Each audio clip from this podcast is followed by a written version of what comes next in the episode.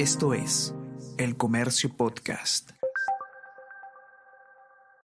Hola, hola, ¿cómo están? Buenos días, espero que hayan amanecido bien. Está con ustedes Ariana Lira y hoy tenemos... Tenemos que hablar con Ariana Lira.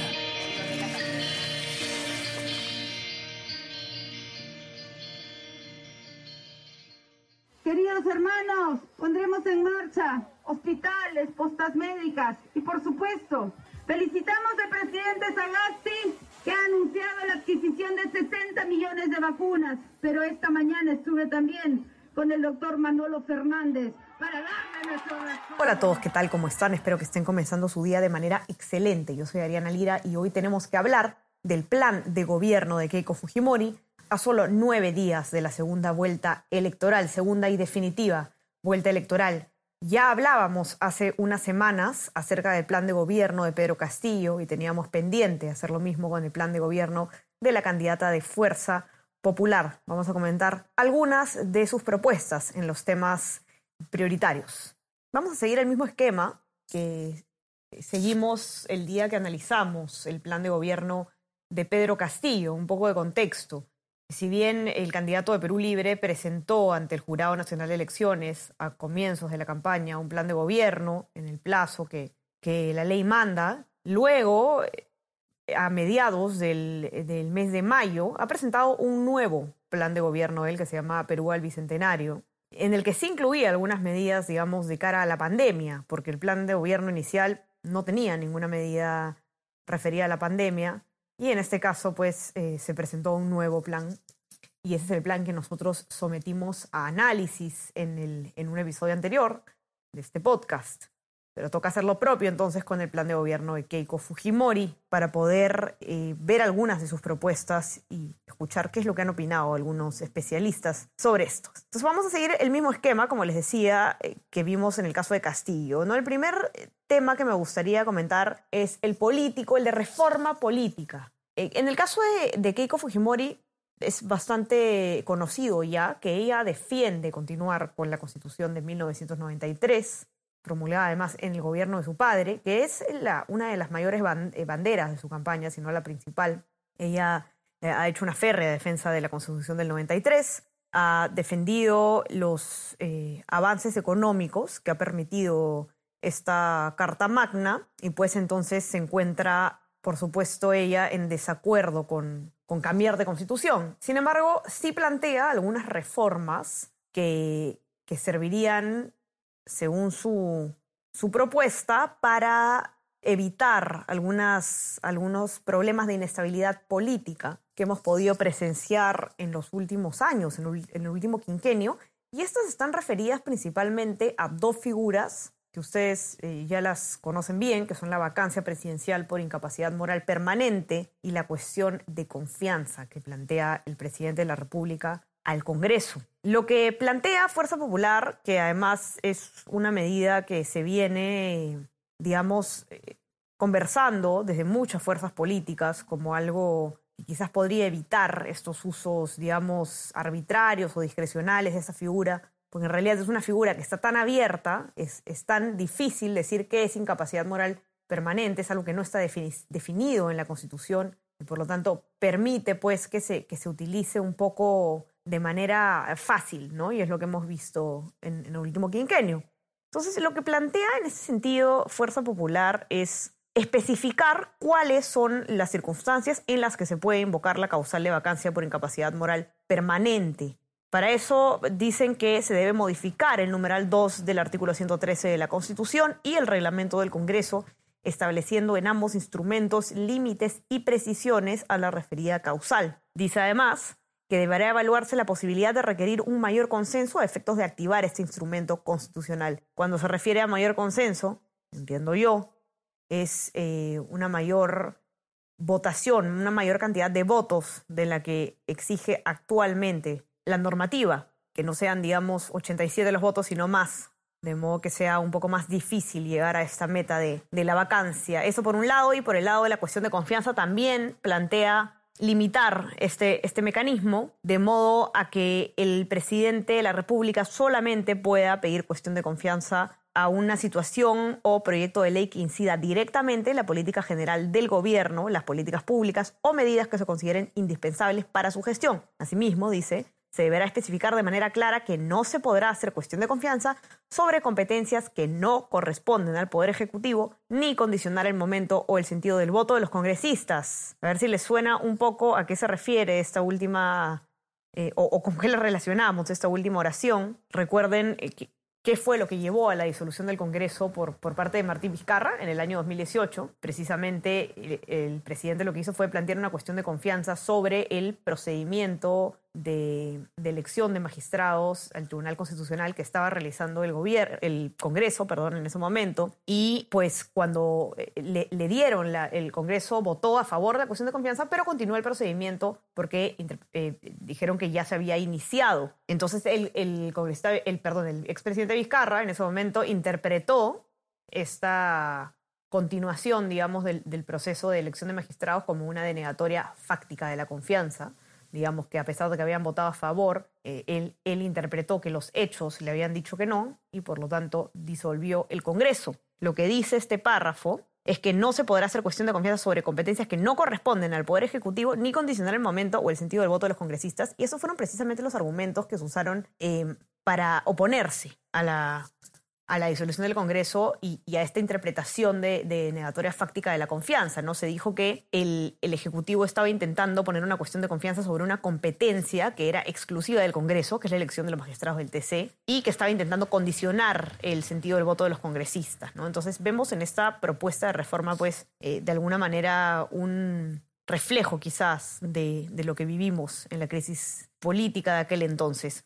Conversado con Óscar Urbiola, expresidente del Tribunal Constitucional, quien eh, está de acuerdo con que se realicen algunas reformas en este sentido, pues eh, él lo que dice es que estas dos figuras, tanto la vacancia por incapacidad moral permanente como la cuestión de confianza, son figuras que, si se usan de manera correcta, eh, pueden tener un valor importante para los balances entre los poderes. Sin embargo, cuando son tan abiertas o se usan sin límites, pueden ser igual de peligrosas. Un arma doble filo, digamos lamentablemente ha habido oportunidades y lamentablemente con más frecuencia en estos cinco últimos años de utilizar herramientas que están contempladas en la Constitución pero mal utilizadas, ¿no? Uh -huh. y, y, cuando ocurre esto, pues eh, convertimos a veces un, una valiosa herramienta en una letal arma. Lamentablemente eh, esa causal que está contemplada en el artículo 113, inciso 2, sobre la permanente incapacidad moral o física, aplicada con una interpretación bastante amplia, muy lata, que se ha prestado pues a la arbitrariedad y, creo que eso constituye un riesgo y una desnaturalización de algo que, puede ser útil en, en, la medida en que se garanticen también criterios de objetividad y razonabilidad que son aconsejables en decisiones tan importantes como vacar a un presidente. Vamos a conversar ahora sobre la dimensión de salud en el plan de gobierno de Keiko Fujimori. Eh, vamos a decir que tanto Keiko como Pedro Castillo, los dos candidatos, han sido bastante cuestionados por los especialistas en, en políticas públicas de salud y los especialistas en salud en general por la falta de propuestas suficientes para enfrentar la pandemia. En el caso de Pedro Castillo, incluso como mencionábamos antes, había habido una ausencia total de propuestas sobre la pandemia en el primer plan de gobierno. En el segundo ya se hace referencia a algunas medidas. En el caso del plan de gobierno de Fuerza Popular sí se incluían medidas. Sin embargo, estas no han sido consideradas suficientes por, por muchos especialistas en su momento. Y vamos a conversar sobre algunas. ¿no? Por ejemplo, eh, algunas cosas que, que, se mencionan en el plan de gobierno. ¿no? Es continuar con él la detección en base a pruebas moleculares, ¿no? empezar a reemplazar ya en la totalidad las pruebas rápidas por pruebas moleculares y antigénicas. Y también eh, se habla sobre aislar domiciliarmente a los infectados y otorgándoles una ayuda alimentaria. Y también eh, otras medidas que se han dicho luego. Ah, eso es importante decirlo, ¿no? Luego de, de, de, la presentación de este plan de gobierno, conforme ha ido avanzando la campaña, han surgido estas nuevas, algunas nuevas propuestas en salud que ha ido anunciando Keiko Fujimori, ¿no? Como, por ejemplo, este bono oxígeno. Bueno, no es propiamente de salud, ¿no? De, relacionado, salud economía, pero plantea darle un bono a las personas que han, pedido, han perdido un familiar debido al COVID-19 para poder solventar las deudas y también ha planteado la construcción de más plantas de oxígeno. Digamos, siempre en la campaña empiezan a surgir pues, nuevas propuestas para tratar de captar más votos. Se ve eso en ambos lados y lo vemos siempre. Además, eh, hay una propuesta en específico que ha repetido mucho Keiko Fujimori en, en cuanto a salud, en cuanto a, manejo de la pandemia, que es el rastreo de contacto de los infectados detectados, ¿no? Esto quiere decir un sistema para rastrear quiénes son los infectados mediante el uso de call centers para el infectado y sus contactos conocidos y de aplicativos en celulares que permitan vía Bluetooth detectar contactos no conocidos de los infectados. Este es un eh, sistema además que se ha utilizado con mucho éxito en algunos países como Corea del Sur o Israel, por ejemplo. La gran pregunta es qué tan posible es aplicarlo en nuestro país y también si es que necesitamos alguna, alguna medida complementaria específicamente al rastreo de contactos. El doctor Raúl Urquizo, asesor del Colegio Médico del Perú, nos intenta responder algunas de estas preguntas. La propuesta que usted me señala que el sector popular no lo hicieron con, con buenos resultados en Corea del Sur. Obviamente que la población tiene más acceso pues, a internet, eh, celular, y las personas sospechosas eh, podrían hacer un seguimiento y un rastreo, ¿no? Y eso es para las personas infectadas. Lo que está faltando es el estudio genómico, ¿no? En el sentido de que dónde están el germen, el virus sería, con mayor índice de contagio, ¿no? Hay focos. Y eh, lo que tiene que hacer cualquier gobierno es ubicar esos y aislarlos a ellos. La idea es hacer un seguimiento y control en esos sitios que nosotros en algún momento hablábamos de aislamiento focalizado, ¿no? Pero el gobierno nunca nos hizo.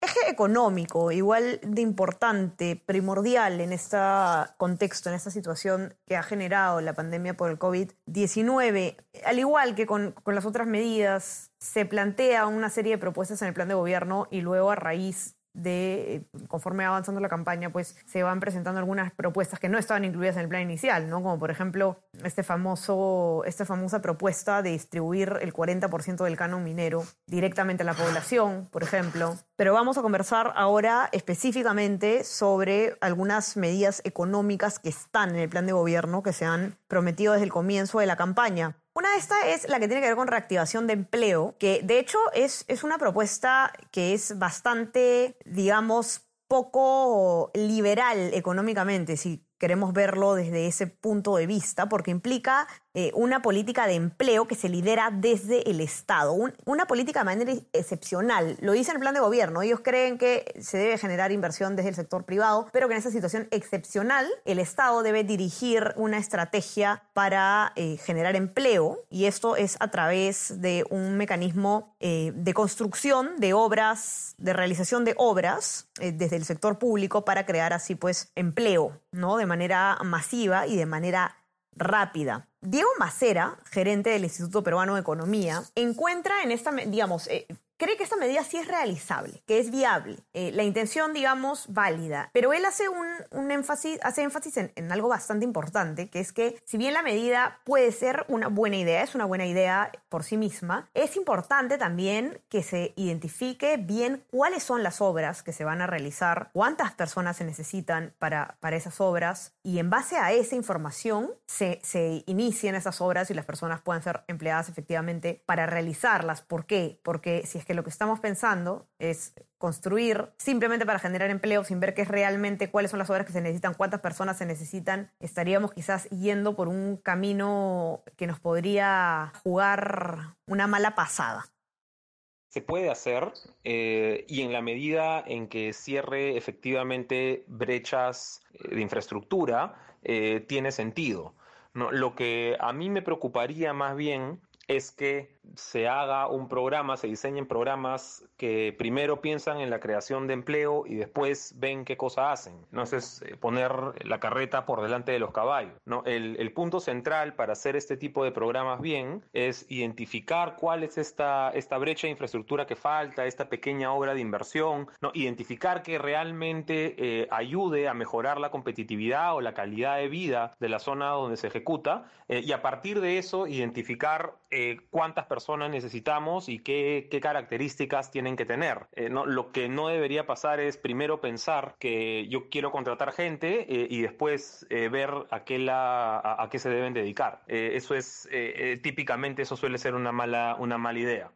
Otro tema que ha repetido mucho Fuerza Popular a lo largo de su campaña es el de la reforma tributaria, que además es, es un tema que Hernán Guerra García, el jefe de plan de gobierno Keiko Fujimori, ha tenido como bandera por muchísimos años y se entiende que se vea reflejado entonces en este plan, que es una reforma tributaria de modo que eh, se simplifique, se simplifique el sistema tributario y voy a citar exactamente lo que dice el plan, el sistema tributario debe ser pensado en torno a la persona y no en quien lo recauda, debe buscarse la menor cantidad de tributos, asegurando que los mismos sean transparentes, no arbitrarios y sencillos para todo contribuyente. Macera eh, cree que esto es indispensable, que de hecho es una reforma que tiene que hacerse y que se, se está pidiendo que se haga hace mucho tiempo para poder incentivar la formalidad, pero cree que no es suficiente, que, que debe acompañarse también de una reforma laboral que pueda permitir a las empresas también eh, formalizarse, eh, tener, tener más fácil, digamos, eh, bajar los costos de la, de la formalización también desde el punto de vista laboral.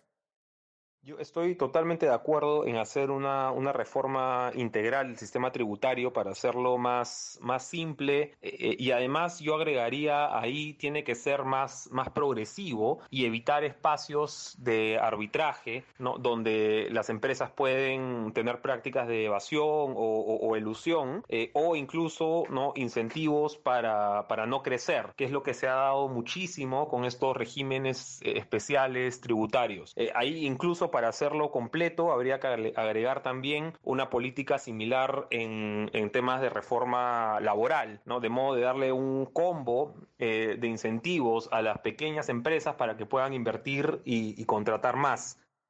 Hemos hecho un resumen bastante, bastante corto, por supuesto, de, de lo que se muestran en estas propuestas. Ustedes eh, eh, los invito a entrar a, leer los especiales que hemos hecho en nuestra web, elcomercio.pe, para ver las propuestas tanto de Pedro Castillo como de Keiko Fujimori de manera exhaustiva en todas las materias importantes, desde seguridad ciudadana, también en, en salud, por supuesto, economía, todas las que no hemos mencionado. Hay un especial también que hemos publicado ayer sobre las propuestas en materia de género de ambos candidatos, que la pueden encontrar en nuestra web y más. Y por supuesto, siempre importante poder leer nosotros mismos los planes de gobierno de Fuerza Popular. El que hemos comentado hoy día lo encuentran en la plataforma virtual del Jurado Nacional de Elecciones y el de Pedro Castillo, el último que ha presentado el Plan Perú Bicentenario, lo encuentran en nuestra web, elconverso.pe o, o, lo pueden encontrar también en Google. Y, bueno, pueden ver también el primer plan de gobierno que presentó Pedro Castillo en, en la plataforma del Jurado Nacional de Elecciones. Es importante comparar propuestas viabilidad. Así que nada, eh, eso ha sido todo por hoy. No se olviden de conectarse a nuestras plataformas. Estamos en Spotify en Apple Podcast y en nuestro WhatsApp, El Converso te informa para recibir lo mejor de nuestro contenido a lo largo del día. Que tengan un excelente fin de semana y ya nos conectamos nuevamente el lunes. Conversamos. Chao, chao. Esto fue Tenemos que hablar.